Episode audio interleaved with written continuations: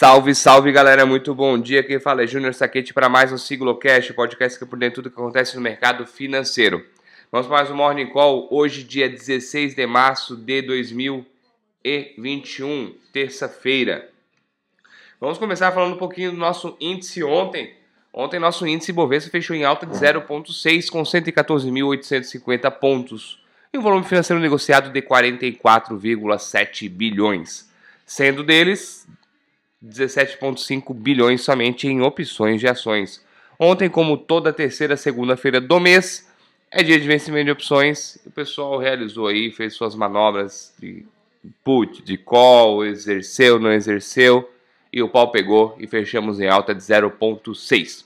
Dólar fechou em alta de 1,44, cotado a R$ 5,63.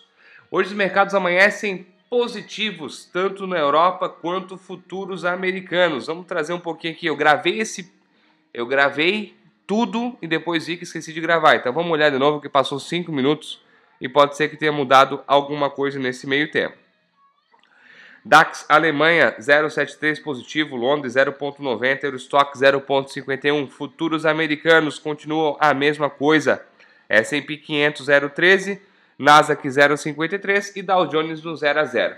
Quando eu fiz o um Morning Call para o canal do YouTube, Dow Jones estava caindo 0,10, se eu não me engano, realizando um pouco de lucro aí. Dow Jones, para ter ideia, bateu 14 vezes a máxima histórica somente este ano.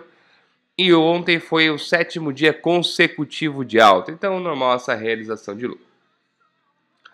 Falando um pouquinho do, do que vai acontecer hoje, as atenções são voltadas para as reuniões dos bancos centrais no mundo inteiro. Temos reuniões do Brasil, vou falar depois, não vou me estender agora. Na Europa, no Japão, mas o foco principal, os holofotes estão virados para a reunião do Banco Central americano e as falas do presidente Jeremy Powell sobre os juros dos Estados Unidos. A reunião do, a reunião do Copom, desculpa, a reunião do Banco Central lá é igual a reunião do, do Banco Central aqui, são dois dias então amanhã teremos falas do presidente Jeremy Powell, qual falar sobre a política monetária nos Estados Unidos.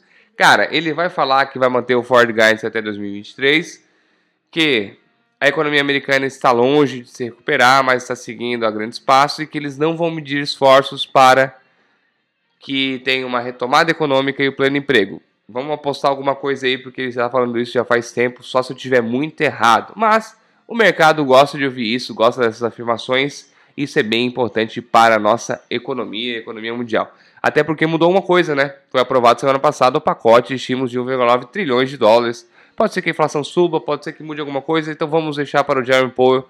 Tomara que as falas, tirando a brincadeira que eu fiz agora, tomara que as falas sejam boas e favoráveis aos mercados. Ontem, Alemanha, França e Itália suspenderam o uso da vacina da AstraZeneca e da Universidade de Oxford após relatos de coágulos sanguíneos surgirem entre as pessoas que utilizaram a profilaxia. Mas tanto a EMA, que é a Agência Europeia de Medicamentos, quanto a OMS, mas aí todo mundo sabe, né? não precisa nem falar, afirmaram que a profilaxia é segura.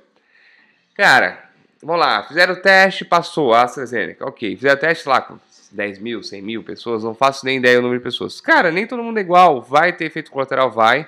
Porém, também, se eu não me engano, o Instituto de Trombose no mundo disse que é normal o número, esse número é factível, teria esse número mesmo se não tivesse a vacina, entendeu? Mas, coincidentemente, as pessoas tomaram a vacina e tiveram trombose.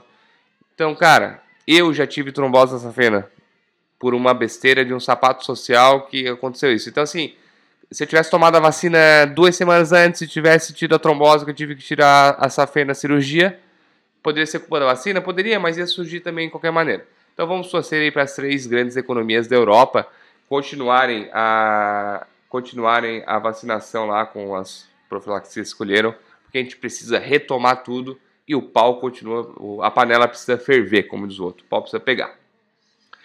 Hoje, às 10h30 na agenda no Brasil, teremos a divulgação do CAGED, que é o mercado de trabalho, onde a expectativa é que sejam é que tenham sido criados, né, que é passado 179 mil postos de trabalho em janeiro. Vamos torcer para que venha 190, 200 mil. Vamos dar um upzinho. Falando um pouquinho do Brasil, ontem também saiu o IBCBR de janeiro comparado a dezembro. Teve um crescimento IBCBR, para quem não sabe, é uma prévia do PIB, mais ou menos uma prévia do PIB teve o um crescimento de janeiro para dezembro de 1,04 contra expectativa de 0,4. Tem que falar do Boletim Focus depois, mais rapidamente no final, que eu não falei ontem, tá? Hoje começa a reunião do Copom aqui no Brasil. O Copom, reunião da, do, do Banco Central ali para definição da taxa básica de juros. E há uma grande expectativa que a Selic saia das suas mínimas históricas de 2% e passe para 2,5%, a fim de executar a política monetária, pois a inflação vem mostrando sinais de alta em cima de alta. Sexta-feira, como toda sexta-feira, temos nosso fechamento semanal. Não tivemos semana passada por motivos pessoais da minha parte, como todos já sabem. Vi uma semana aí de luto, estava com Covid, tentando me recuperar. Ainda estou em lockdown, mas graças a Deus, muito bem de saúde, tanto eu quanto a minha família. Então, essa semana temos nosso fechamento semanal. Vamos aí falar sobre a reunião do Banco Central que vai ocorrer entre hoje e amanhã explicar o que é isso, por que, que o Banco Central faz reunião, por que, que não faz, quantos dias é, o que é política monetária. Todas essas dúvidas no nosso fechamento semanal de maneira sempre prática e fácil de entender. Por aqui também ontem teve aquele sai não sai, aquele sai não sai do Pazuello e ele saiu. Foi nomeado ontem pelo presidente Jair Bolsonaro, hoje sai no Diário Oficial, o cardiologista Marcelo Queiroga como o quarto ministro da Saúde desde o início da pandemia eu nem lembrava o nome dos outros, cara. Teve o Nelson Tate, teve o Luiz Henrique Mandetta, o Pazuello agora e por último o Queiroga. Tomara que esse termine aí a, a pandemia e faça um ótimo trabalho. Torcemos muito para isso. É...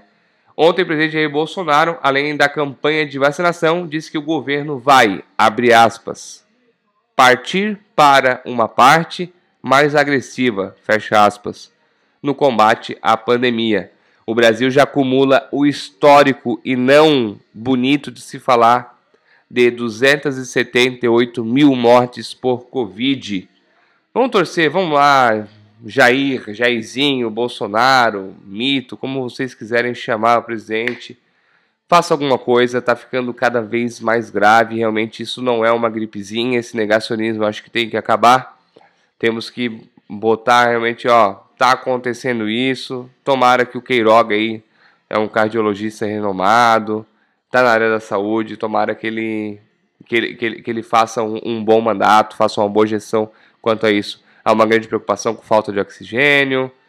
Cara, para ter ideia, que o, alguns municípios aí, os oxigênio que usava durante uma semana, que era para ter gasto, se usa em um dia. Falta UTI aqui na minha cidade, acho que faltam 22 leitos, se eu não me engano, em Tubarão, Santa Catarina. Então, assim, tá faltando tudo, cara. Tá, tá realmente crítico.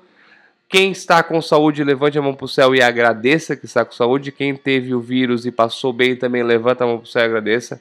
E vamos se cuidar, porque não tem mais idade, não tem cor, não tem sexo, não tem atleta, não tem nada, não existe mais nada. É uma roleta russa, como eu falei ontem, que nem botar uma bala dentro do 38, girar e torcer para que a bala não esteja no gatilho.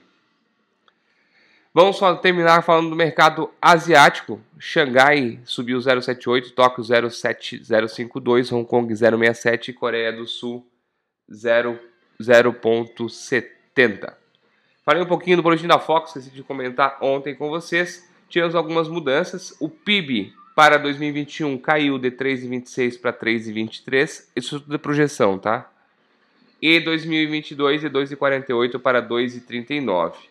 O IPCA, que é a inflação, subiu a projeção de 3,98 para o final deste ano para 4,60 e o ano, ano que vem se manteve em 3,5.